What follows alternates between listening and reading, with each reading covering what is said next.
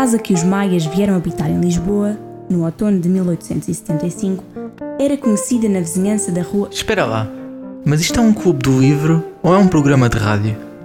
Ambos. É o Prosa no Ar. Olá, queridos ouvintes. Estamos de volta para um Prosa no Ar, desta vez do mês de janeiro. Uh, o meu nome é Inês Alegria e estou aqui com a. Com a Mariana Louro. E o livro que escolhemos ler este mês chama-se The Year of Magical Thinking, ou em português, O Ano do Pensamento Mágico. E a escritora é Joan Didion. Decidimos escolher este livro desta escritora porque em dezembro de 2021, aliás, a 23 de dezembro, a Joan Didion faleceu, com 87 anos. Um, e eu, eu falo por mim, eu nunca tinha lido um livro dela e estava já antes dela falecer, eu estava super curiosa, ouvia falar imensamente bem desta escritora.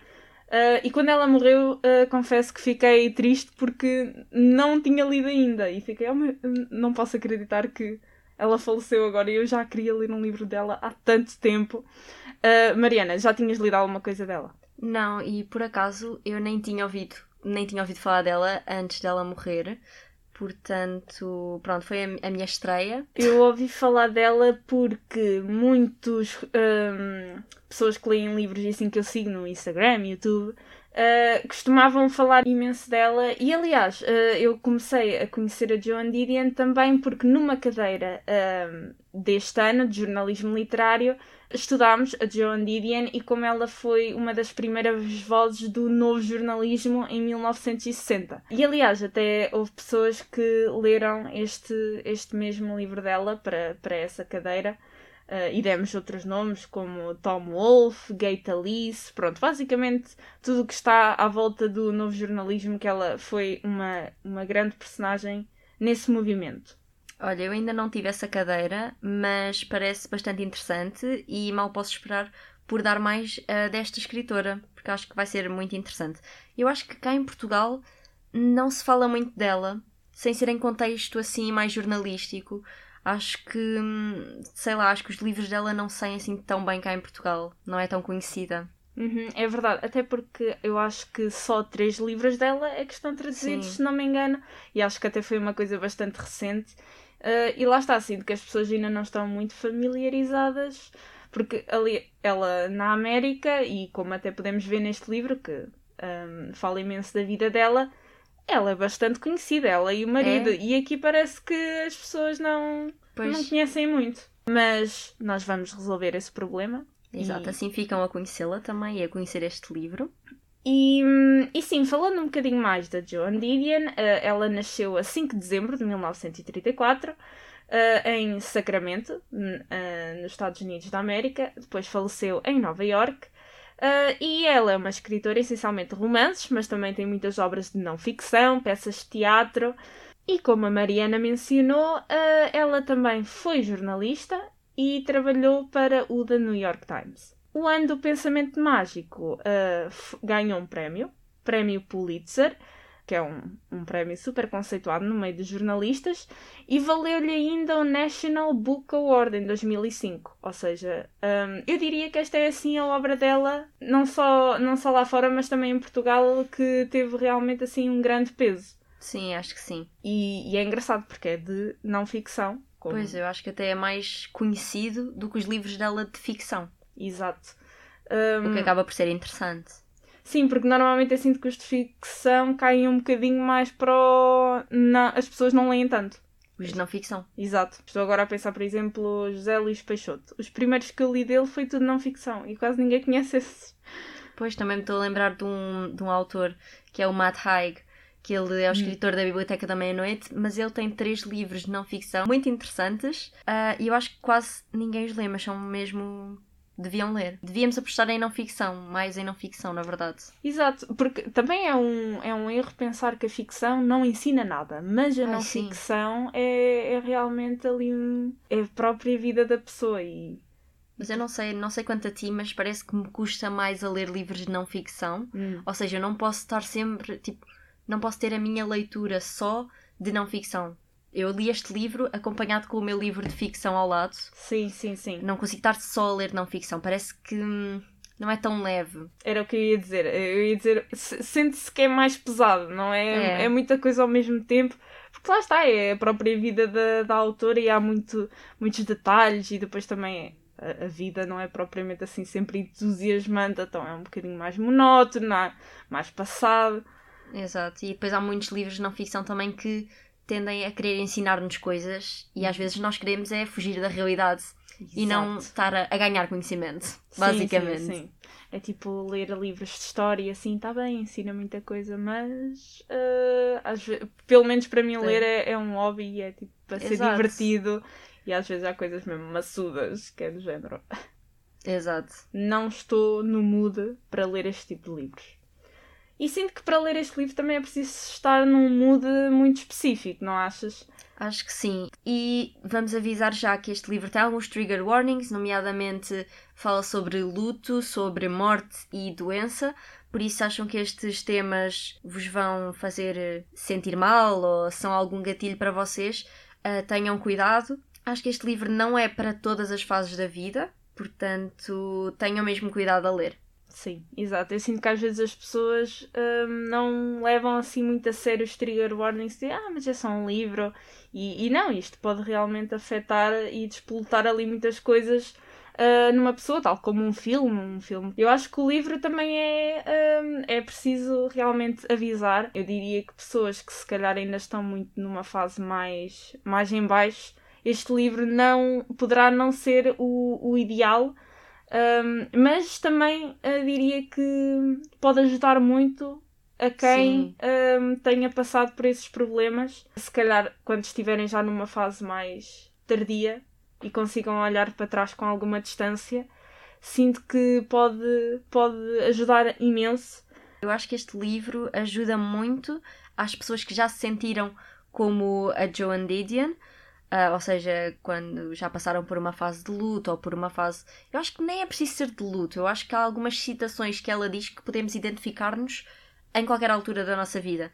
E eu acho que realmente é um livro bom sobre luto na medida em que as pessoas conseguem identificar com o que ela diz e assim conseguem sentir-se menos sozinhas, do género esta pessoa está a sentir o mesmo que eu senti, ah, isto é uma coisa normal e se calhar também conseguem relativizar um pouco o seu pensamento.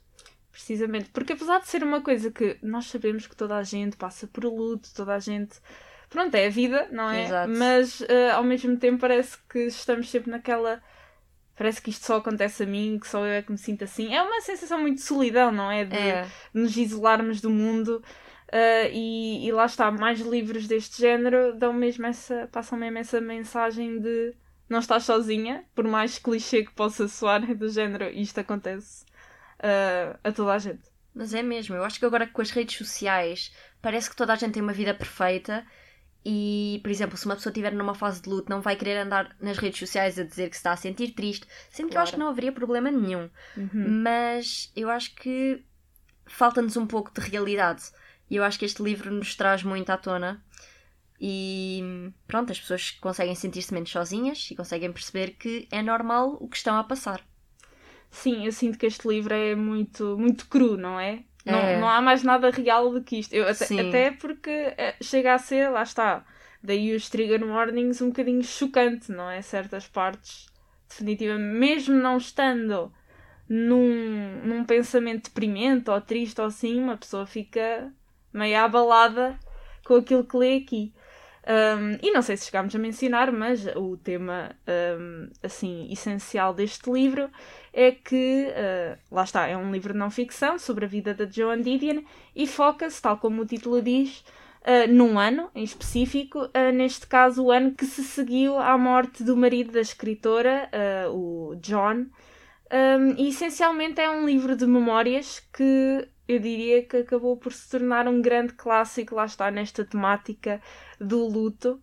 São poucos os livros que eu penso que falam disto tão, tão a fundo e, e sem, sem rodeios. Eu sinto que ela fala muito. Olha, é Sim. assim. E eu acho que o facto dela ser escritora também ajudou a que ela conseguisse pôr por palavras o que sentia, porque muitas vezes acho que pessoas que não estão habituadas a escrever não conseguiriam fazer um livro tão, tão real.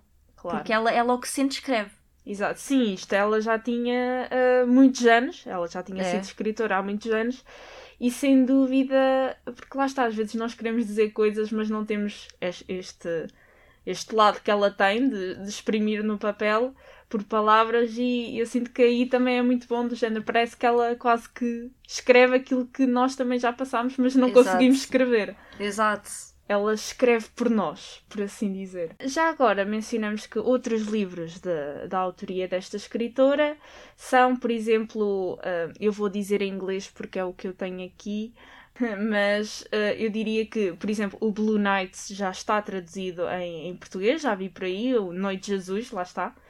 Um, também ah, ela tem um que é o Play It As It Lays, mas não sei se esse está tra- traduzido, confesso. Também não sei. E Acho que se calhar não. E o Slotching Towards Bethlehem. Esse aí acho que também não está traduzido.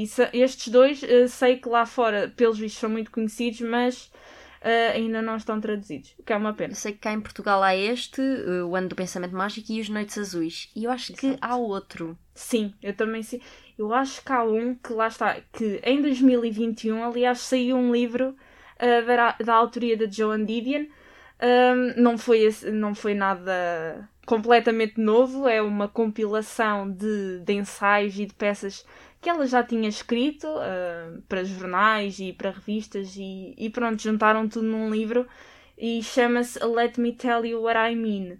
Não sei se é esse Cá que em está Portugal traduzido. há um que foi editado uh, em outubro de 2021 chamado A Última Coisa que Ele Queria. E foi traduzido pela Cultura Editora. E uma curiosidade que, que tanto eu como a Mariana tínhamos é o porquê deste título, o Ano do Pensamento Mágico. Eu acho que quando nós ouvimos este nome, o ano do pensamento mágico, pensamos numa coisa boa. Sendo que este ano que seguiu à morte do marido, e como nós vamos falar mais à frente, não foi só a morte do marido, houve outras coisas, outros acontecimentos menos bons, ah, e nós pensamos este ano foi tudo menos mágico, obviamente. Exato, supostamente magia está associada a coisas boas, positivas, ah, e lá está, parece que não faz aqui qualquer sentido.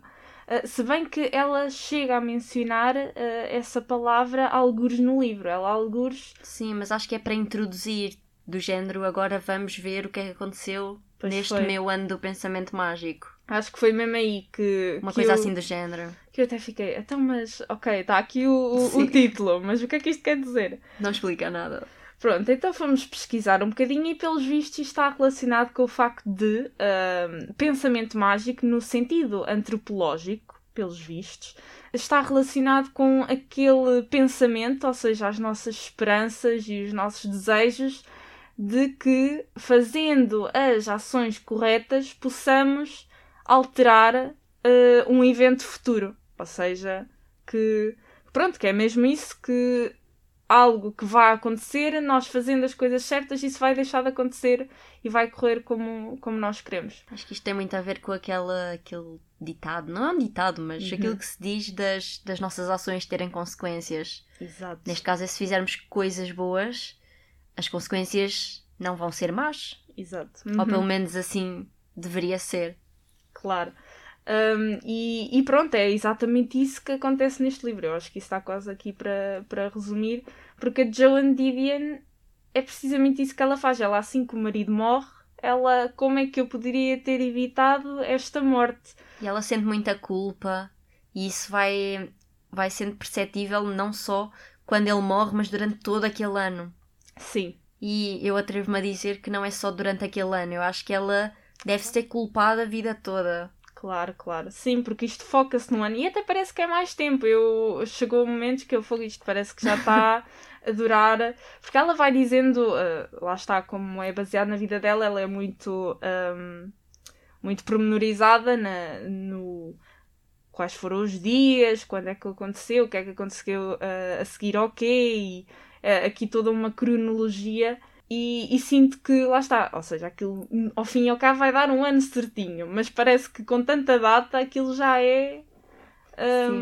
t- é- e ela também salta imenso para trás e para a frente. E o estilo de escrita deste livro é bastante peculiar e bastante diferente. Ah, é um livro de memórias, como já dissemos, por isso a escritora descreve o que está a pensar, tal como está a pensar, Ahm, e isso vai muito de encontro ao processo de lembrar o que aconteceu tal como aconteceu. E hum, eu acho que muitas vezes podemos ter a noção de que um acontecimento aconteceu desta maneira porque estamos a ver de uma, não sei, de uma forma mais exterior, mas ela é como se visse na primeira pessoa, porque é o que lhe está a acontecer a ela. Então ela divaga bastante, ela põe muita bibliografia no livro, muitos, muitas pesquisas que ela fez, Uhum. e, e se calhar pode ser um pouco confuso, mas eu penso que esta confusão também é um pouco propositada, porque pronto, ela também está com o pensamento bastante confuso. Então acho que ela o que ela quis foi que o leitor também estivesse assim.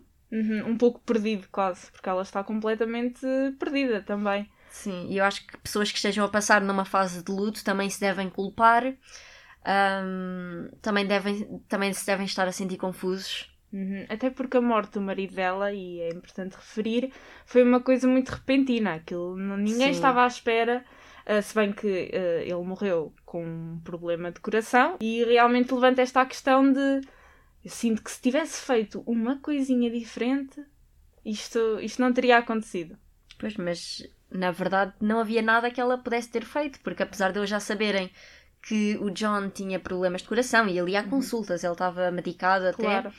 ah, não havia nada que ela pudesse ter feito. E ela culpa-se muito porque, ah, bem, dando agora um contexto, o John morreu dia 30 de dezembro e hum, foi uma coisa muito repentina. Eles sentaram-se para jantar e acho que foi depois de jantar que ele morreu. Exato. Ah, ele caiu para o lado, literalmente, e depois a, a Joan procedeu a chamar eh, o 112. E hum, nós aí vemos que ela.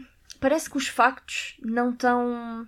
Estão muito desordenados, porque nem ela nem ela percebeu o que estava a acontecer, porque foi tudo muito rápido. E nós conseguimos perceber essa rapidez. E ela, ah, quando estava à espera que o 112 chegasse, ela, depois de ele morrer, pensou que podia ter feito tanta coisa. Mas na Exato. verdade não havia nada que ela pudesse fazer. Claro, claro. É muito aquela sensação de imp- impotência, porque estão ali os médicos, estão a ajudá-lo. Ela não é médica, ela não pode fazer muito, não é? Mas é muito aquela sensação de. Parece que ela podia ter feito mais, podia ter feito melhor, podia ter intervido mais. E houve uma parte em que ela, depois dele, de morrer, já há algum tempo, ela encontrou umas, uns medicamentos que ajudavam o sangue a parar de coagular. Exato. E ela pensou, tipo, eu, eu, eu devia ter dado isto. Quando eu vi que ele caiu, devia ter-lhe dado isto. Mas depois, a parte racional dela, percebia que ele já tinha problemas de coração, ele já estava a tomar medicamentos Uhum. para essa situação, por isso não havia realmente nada que ela pudesse ser feito para evitar. Ela fez tudo o que podia. Uhum. Inclusive chamar o 112 já foi a melhor coisa que ela podia ter feito. Claro, sim. E eles chegaram bastante rápido, mas foi aquilo foi imediato. Não. Sim, é mesmo aquela de. Não devia ser, mas acho que era mesmo a hora dele, não é? E Acho que sim. chega a um ponto que é que mais é que eu poderia ter, eh, ter realmente feito para, para prolongar. Porque era quando ele soube até do problema de coração, é engraçado que o médico lhe disse, à frente de Joan Didion também, que aquilo era um fazer viúvas. Ai, sim, sim. E essa aí também me chocou muito, que foi um médico, vira-se o, o, homem, o Foi John, muito mau. com um problema de coração e ele, ah sim, isto literalmente chama-se o fazer viúvas. E, Não, e ela até volta a relembrar aquilo mais tarde, porque lá está, é o... Ele já sabia, e ela também menciona isso, que ia morrer de um problema de coração, não havia outra maneira. Sim, e ela até lhe diz muitas vezes que ele, como qualquer outra pessoa, não sabe quando vai morrer. Mas parece que ele. Parece que ele já sabia. Parecia, pois é. E ela até pega imensos momentos em que será que aqui, quando ele disse isto, quando fez isto, ele já sabia? Parecia que ele já sabia. E, e é mesmo, ela vai ali a cada pormenorzinho remoer hum, naquilo e, e é realmente essa sensação que ela também passa, não é? De Eu acho que uma coisa que temos de dizer também, que é, é bastante importante para este livro e para a vida de Joan também, é que a sua filha, Quintana, ela deu entrada no hospital ah, também com uma. Acho que com uma pneumonia. Não percebi muito bem, na verdade. Foi, foi doente, ela estava muito doente e Uhum. deu entrada no hospital no dia 25 de dezembro de 2003. Ora, o John morreu exatamente cinco dias depois, no, diri- no dia 30 de dezembro. ou seja, ele morreu, ainda estava a filha no hospital, estava num coma, ainda por cima, por isso meio que não era apenas um luto que a Joan estava a fazer, eram dois, porque não sabia se a sua filha ia acordar. Uh, mas acordou, uh, assim no princípio do livro. E hum, uma coisa que me chocou muito também foi que, obviamente, ela acordou do coma. A Joan e o marido da, da Quintana tinham preferido que a Joan não estivesse lá quando ela acordasse, que era para ela não fazer uma pergunta do pai, ou seja, só estava o marido. E o que me deu muita raiva foi que uma enfermeira decidiu avisá-la de que a mãe estava lá fora. Ou seja, não havia escapatória. Então a mãe entrou e, obviamente, que foi onde está o pai. Fez. E o pai tinha morrido. E a Joan teve de lhe dizer isso uma vez, duas vezes, três vezes, porque a Quintana acordava e adormecia e esquecia-se disso. E isso escome muito, porque a Quintana chorou três vezes pela morte do pai, como se fosse a primeira vez. Uhum. Isto faz-me lembrar muito um filme, não sei se já viste, que é, em português é A Minha Namorada Tem Amnésia. Eu sei, também também estava a pensar nisso, que uma pessoa esqueceu-se, ela literalmente Sim. não sabia e tens que estar a explicar tudo outra vez. Para a própria pessoa é, é horrível, quer dizer, Ah, Exato.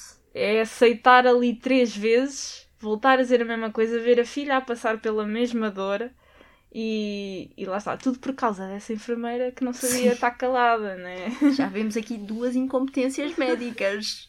Eu realmente, ai, os médicos na América, isto aqui está. Isso é outra discussão. está-se a descobrir aqui muita coisa. mas, mas sim, essa parte de claramente a Quintana não estava, se calhar, aquele não era o momento certo, apesar de. Não Pai havia morreu. momento certo, pois. Claro, o pai morreu, é, tem que se dizer, também ela estar ali na. Na, a ser a única a não saber é um bocadinho também um desrespeito, não é? Pois. Para, para com a filha. E só fizeram o funeral depois da Quintana acordar do coma. Ela ainda estava muito fraca, mas conseguiu estar lá de pé. Essa parte aí, ah, por acaso, fiquei na- em contraste com as outras em que eu sentia raiva. Novamente, aquela enfermeira contar e o fogo, porque é que isto está tudo a correr tão mal. Mas depois, ao menos nessa parte, ela estar saudável, saudável, ela não estava, mas poder estar no funeral do pai, eu já fiquei, ok, pronto, ao menos, ao menos ela aqui está bem. Hum, Uh, e depois, só que realmente eu não sei se isso foi antes ou depois de, dela ainda voltar a piorar, que eu acho que ela estava melhor, não é? E Ela depois ela estava- andou de avião e Sim. teve uma recaída e acho Sim. que voltou. Ela estava melhor para o funeral do pai. Depois a Joan, a mãe dela, até lhe disse que lhe fazia bem ir com o marido, a passar assim um- umas férias, um fim de semana até ela melhorar. Mas depois realmente ah, ela teve uma recaída. Eu acho que não sabe muito bem porquê. E volta a estar pior. Ainda por cima estava num estado diferente do que ela vivia. Pois. Então. Pois foi, que houve ali grandes complicações com. Ai, agora como é que ela volta? A mãe não Sim. podia ir ter com ela. É. Todo, todo um stress à volta disso. E, e ela estar nesse sítio fez a Joan também estar lá, porque ela queria estar lá com a filha. Eu acho que muito também porque, não sei se tu interpretaste assim, mas obviamente que ela também era a filha, não é? Isso é muito importante. Mas se calhar a- Quintana era a única coisa que lhe restava do Uhum. John. Apesar dela ser adotada, Pois. ou seja, não era o sangue do John, mas havia reflexos do John nela. Então, Claro, ela foi criada, foi educada e criada por eles, não é? Desde muito, muito jovem e ao fim e ao cabo ela é filha deles.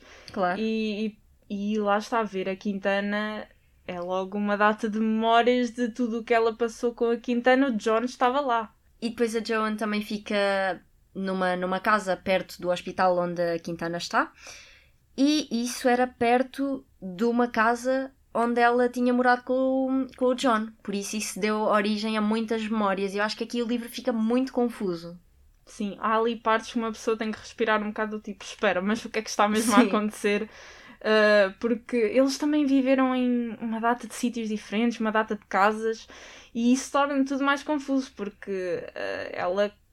Ah, mas aqui estávamos a viver nesta casa e eu espera, mas não viviam numa outra casa, mas aquilo é em anos completamente diferentes. É por isso que ela até menciona as datas todas, que é para ser. uh, Mas às tantas uma pessoa já, já, já está perdida. Eu acho que é por isso que o livro também não é, uma, não é de leitura tão leve. Uhum. Obviamente que o tema também ajuda a não ser uma leitura leve, mas a quantidade de informação que está no livro, Uhum. acho que não se consegue ler todo de uma vez. É muita coisa para processar.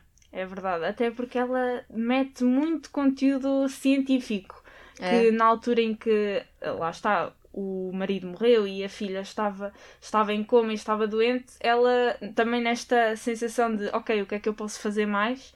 Ela vai muito procurar conteúdo que explique, ok, o que é que se está a passar, o que é que é esta doença, o que é- quais são os tratamentos, as curas, e ela também explica isso tudo e nomes de, de medicamentos. E uma pessoa, eu pelo menos estou ali, não estou a entender nada do que, Sim. do que é que aquilo quer dizer.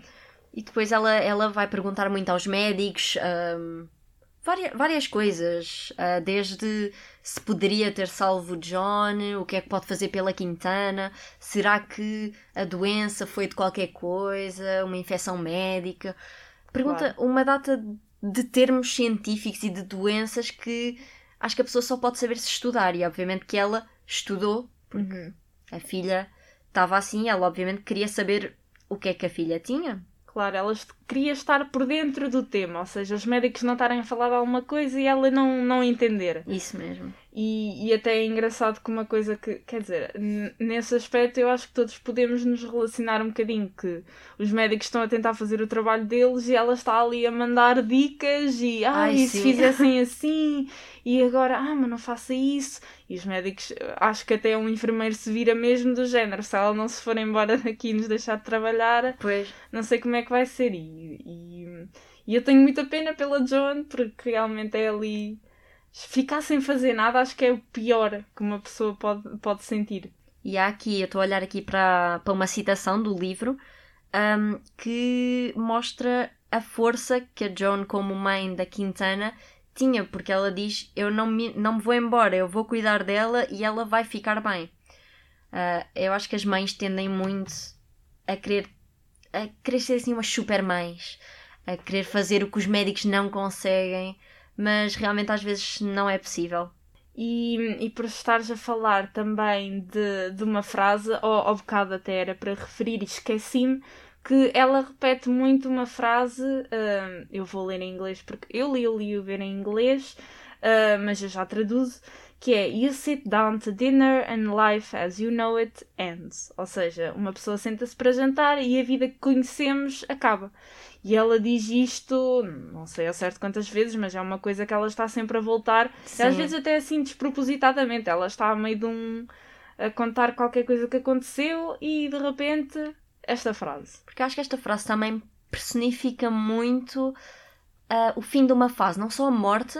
Obviamente que o John sentou-se para jantar e a sua vida terminou, mas isto também pode querer dizer, ahm, por exemplo, o, o fim de uma fase mesmo, o fim de uma fase de uma vida, o fim de algo. Uhum, Sim. E, e é muito este de o que quer que acabe, este algo, uma pessoa falecer, o que seja, eh, pode co- acontecer num milésimo de segundo, que é mesmo assim. E as pessoas nunca estão preparadas, não é? Claramente nunca estão preparadas. Um, e, e sim, esta, aliás, também ela diz isto ao longo do livro, mas também aparece logo no início, uh, mas com uma frase um bocadinho mais extensa que ela, que ela diz. Isto é mesmo o início do livro, que é Life changes fast, ou seja, a vida muda rápido. Uh, life changes in the, in the instant, ou seja, muda no, inst no instante. Depois ela diz: uh, sentamos-nos para jantar e a vida que conhecemos acaba. E depois diz: The question of self-pity, ou seja, uh, Sim, aquela. autopiedade. Exato, que ela sente que está muito. Ah, estou a fazer-me de coitadinha. Ela fala imenso disso, do género. "Eu Estou aqui a remoer e. Ah, estou, estou triste. Claro que estou triste, não é? Mas. Não é? Ahm, Eu acho que isso tem muito a ver também com as fases do luto. Nós fizemos uma pesquisa, este, este documento em que eu me vou, em que nós nos baseamos é da, da Faculdade de Ciências da Universidade de Lisboa. E então temos aqui estas quatro fases. Ah, a primeira é a negação da perda. Ah, ela, ela diz muito isso na medida em que, por exemplo, quando ele morre, ela não se quer desfazer das roupas dele, nem mexer nas coisas dele, porque ele vai voltar um dia. Ele vai voltar um dia para casa e ele precisa das roupas dele. Exato. Ela não, não aceita que ele está morto. Sim, também os sapatos de ah, não vou tirar os sapatos daqui porque ele vai, vai voltar e vai precisar dos sapatos. Exato. Ela tem muito esta sensação de óbvio que é ridículo, mas ela pensa realmente que não, ele vai voltar. Sim, e ela durante o livro quer sempre. Eu acho que ela fala mesmo em ressuscitar. Sim. Ela quer muito ressuscitá-lo. Fazer Sendo que ela alguma coisa. racionalmente sabe que isso não é possível. Depois temos o choque da perda. Sim, uma pessoa começa a cair mais em si, até porque ela era uma pessoa super racional, não é? Ela tinha um intelecto, pronto, até podemos ver por outros livros que ela tinha escrito, ela tem muito esta capacidade de pensar eh, aquilo que está a acontecer, aquilo que a rodeia. E, e depois é muito este contraste com o. Ela não quer acreditar, mas Sim. os factos apresentam-se diante dela e ela realmente tem que constatar aquilo que, que está a acho- acontecer. Eu acho que o choque é, é assim esta, esta fase da perda que mais conseguimos identificar no livro, porque até deixa o leitor chocado. Por isso, imaginem o quão chocada ela devia estar, quer pela morte, quer pelo coma da Quintana e depois a recaída dela. Depois temos a tristeza, que vem depois do choque, eu acho que já é assim mais uma aceitação Uhum. de que Aí uma pessoa já fica do género, ok, o, o choque já passou, eu sei que isto aconteceu, mas como é que eu não me sinto. Lá está, como é que eu me sinto bem em relação a isto? Pois, não não é é, possível. se calhar aí pensam que é impossível viver sem o outro. Claro. Ela está habituada a uma rotina com o John e depois ela até pensa: ah, neste momento eu estaria com o John e ela lê um artigo ou o que seja e diz: ah, se, se ele estivesse aqui eu ia dizer-lhe isto ou ia contar-lhe isto. Ela está: ah, vou, vou contar isto ao John, mas depois o John não está, não está aqui para ele contar. E ela diz que neste ano ela viveu todo a pensar no ano anterior. Por exemplo, estava aqui e depois pensava: ai, o que é que eu e o John e a Quintana estávamos a fazer no ano passado? Exato, sim. E ela basta às vezes também um ver a- lá está a casa ou um objeto ou assim e ela não quer que aquilo lhe lembre de alguma coisa e às vezes uma ó, um, um pente que Sim. ok, isso não me faz lembrar nada, mas para ela aquilo vai dar de alguma forma para ela voltar a recordar ah, o, os anos que passou, passou com o John. Depois temos finalmente a aceitação da perda, que eu acho que no final do, do livro já, já é possível ver, que ela começou a aceitar, nomeadamente, eu percebi isso muito no Natal de 2004, ou seja, o John morreu a 30 de dezembro de 2003 e no Natal e na passagem de ano de 2004 ela teve de se conformar com uma casa sem o John, Uhum. Uh, ela também menciona muito a última prenda que ele lhe deu, que foi no Natal um, de 2003. E eu acho que ela aí começa a aceitar. Acho que sim. Sim, é um bocadinho de género, já passou tanto tempo e parecendo que não o tempo, o tempo em si, lá está outra vez outra frase clichê, mas acaba por curar, de certa maneira. Sim.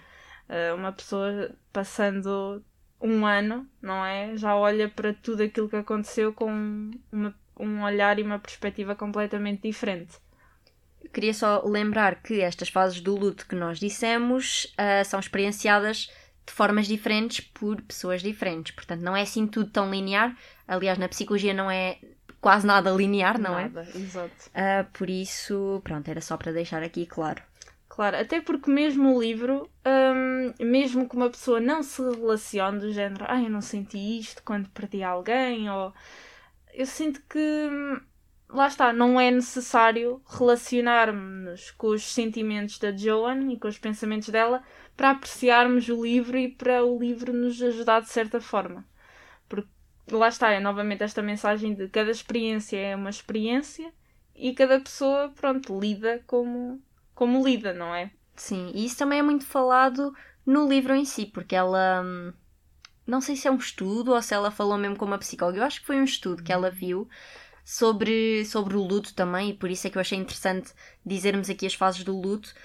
Hum, que foi uma, uma psicoterapeuta, não, uma psiquiatra, ah, e estavam a explicar que cada pessoa tinha um comportamento diferente consoante o luto. Também porque eu acho que a Joan não teve assim um luto normal porque ainda se estava a agarrar muito à Quintana. Pois, exato. É que foram logo ali dois acontecimentos completamente. Ou seja, não é propriamente um- uma coisa considerada normal, em que perdemos alguém, ok, focamos-nos naquela pessoa. Pois, Ali ela, ok, perdeu o John, e por outro lado tem a Quintana que também está Sim. ali de género. ela tinha de estar focada em salvar a Quintana. Uhum, Sendo que não conseguia fazer mais nada do que fez. Ela já fez imenso, uhum, mas não, não era ela que cabia salvar a Quintana, era aos médicos. Claro. Eh, Mas é ali muito uma de, ok, eu não salvei o John, se calhar ainda posso fazer algo pela Quintana. Ela acaba por não se focar nem 100% num, nem 100% no outro. Anda ali, Sim, é completamente. hum, ela está perdida e, e a vida dela, até porque ela volta muito atrás de ah, quando eu estava feliz, quando eu estava bem, eh, e, e é realmente este desva- uma devastação. Eu Completa. não sei se tu conseguiste imaginar, mas eu, à medida que estava a ler, no presente, eu imaginava sempre com cores mais escuras. E quando ela voltava atrás do tempo, era tipo cores mais quentes. Olha, vou. Tipo um filme. Muito interessante teres mencionado isso. Eu, por acaso, é o que eu digo. O livro, ao longo do livro, eu também sinto que envisionei sempre muito na minha cabeça, muito claramente, o que estava a acontecer. E, e lá está. A sensação que ela transmite é mesmo perfeita. Porque Sim. eu sinto aquilo que está a acontecer. E é muito, em partes, esta deprimente e melancólico. E de repente é tipo, ah, estava um dia lindo de sol e uma pessoa está tipo, uau, ok, Sim. cores, está tudo bem. É um contraste realmente. Por isso é que eu, eu, aliás, até estou muito curiosa para um dia ler mais livros dela, porque a escrita em si eu fiquei realmente eh, Sim. muito surpreendida. Gostava de ler um livro de ficção dela. Sim, agora para contrastar, não é? Uhum. Como é que será a Joan Didion a escrever ficção? Porque, parecendo que não, também agora ficamos assim um bocado com a ideia de, ok, a Joan Didion é, é esta mulher que perdeu o marido e que tem a filha doente e escreveu um livro sobre isso e pronto. Pois, as pessoas são muito mais do que esses maus momentos por que passaram. Claro. Ela, antes do marido morrer, já era a Joan Didion. Já Uhum. era conhecida mundialmente pelos seus livros de ficção. Exato. E lá está, até acho que realmente é preciso muita coragem para também escrever este livro, não é? Uma pessoa que sim. está a passar por um luto, eu não sei se a primeira coisa que pensamos é ah, vou, vou tornar isto num livro. Mas eu não sei se ela pensou logo em fazer um livro, porque Pois. isto parece muito um diário. Sim. Há partes do livro em que ela escreve mesmo a data em que está a escrever. 25 de dezembro. E Hum. começa a contar tudo o que aconteceu no dia 25 de dezembro. ah, por exemplo, a Quintana, não é? E começa a contar isso como se estivesse a escrever num diário. Pois, é porque há, há coisas tão pormenorizadas que é, tu não podes estar-te a lembrar disto tudo agora, não é? Pois. Por isso eu também calculo que, pronto, gostando dela de escrever, se calhar ela realmente também foi. ah, era uma maneira dela se aliviar, pronto, Pois. e, ah, e anotando certas coisas e depois, se calhar, no final, porque não fazer disto um livro, não é? Sim. Mas realmente é preciso muita, muita coragem para meter a, a, a própria vida dela assim tão. Exato. Até porque ela já era uma pessoa, pronto, ah, conhecida e o marido morrer e toda a gente saber, é sempre aquela coisa, uma pessoa está ali.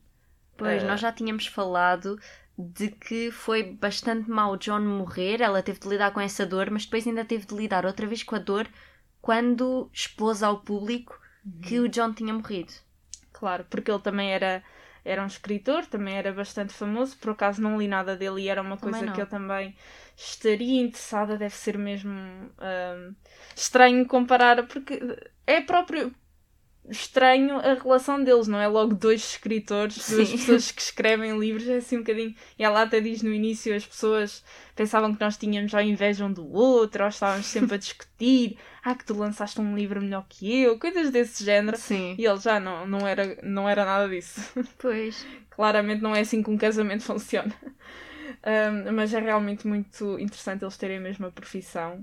E, e ler um livro da Joan e depois, se calhar, um ler um livro dele deve ser qualquer coisa.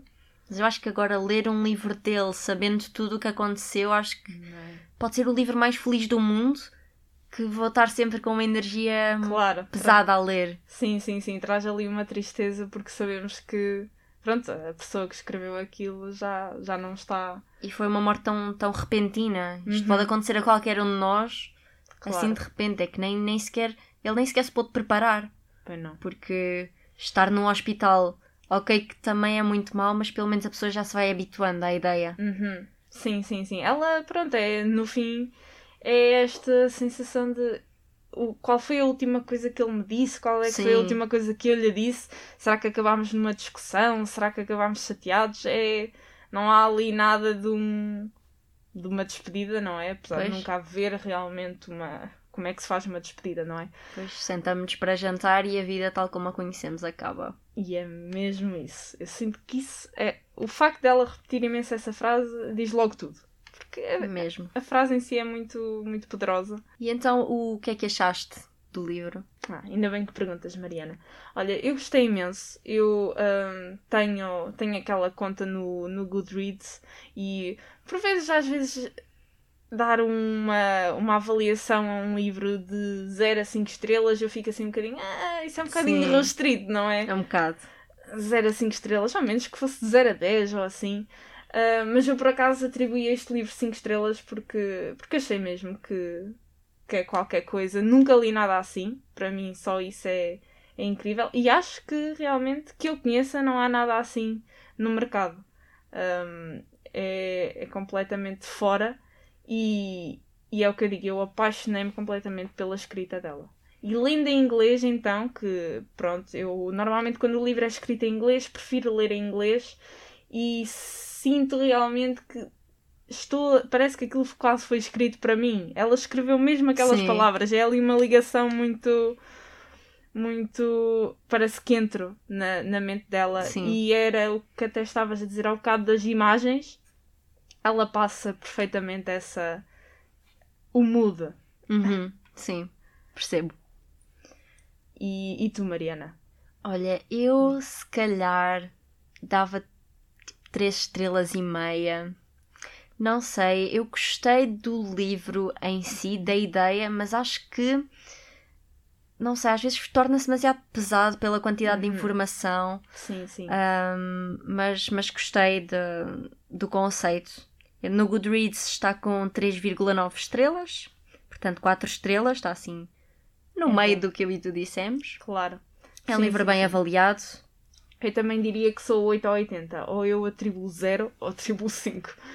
E, Ah, e depois, a- das 3, 4. a- depois aquilo a vezes. média no final do ano dá-me tipo 3 estrelas. Porquê? Porque eu dou 0 e 5. Ah, a minha é Então- sempre 4. Pronto. Ou 3,5 ou 4. Exato, exato. Hum, mas, mas é realmente. Eu também sinto que este livro. Lá está, por isso é que é restrito atribuir aqui as, eh, as estrelas, porque um livro, por exemplo, se eu tive o maior, a maior diversão da minha vida a ler isto, não tive. Pois, Claramente. também não era o objetivo. Claro, se eu estava a ler e estava tipo a adorar, não sei o quê, não estava, obviamente. Ah, quer dizer, estava a gostar de ler, claro, mas é, é como tu dizes, era muito pesado. Ah, mas agora olhar para trás, parece que com o tempo cada vez aprecias mais o livro. Parece que Sim. é como o vinho, vai ficando, vai ficando melhor. E, e é daqueles livros que há coisas que eu às vezes adoro ler na altura e depois esqueço-me completamente. E eu, como, eu li aquele livro, mas o que é que acontece? E Sim, este aqui não consigo parar de pensar nele. E é aí que eu sei que é tipo, não, este livro é. Olha, eu acho que foi uma leitura bastante diferente daquilo a que estou habituada, mesmo dos livros de não ficção que eu já li.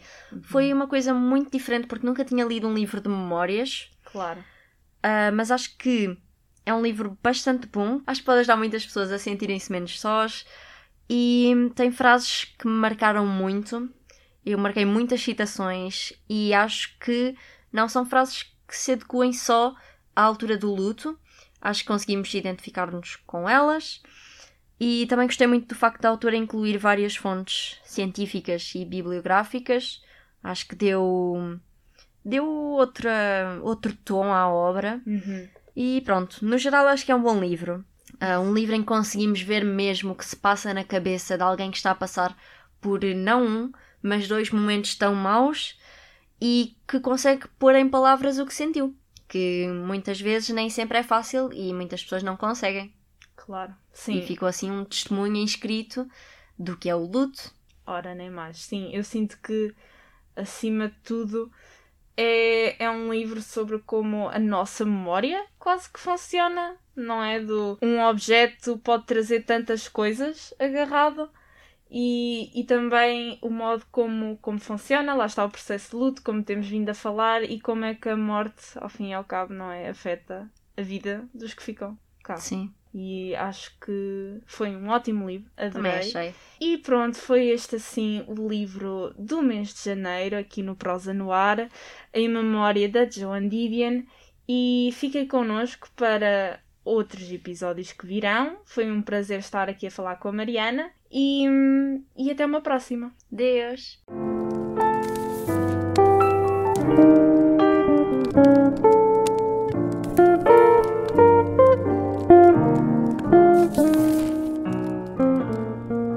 A casa que os maias vieram habitar em Lisboa, no outono de 1875, era conhecida na vizinhança da rua. Espera lá, mas isto é um clube do livro ou é um programa de rádio? Ambos é o Prosa no Ar.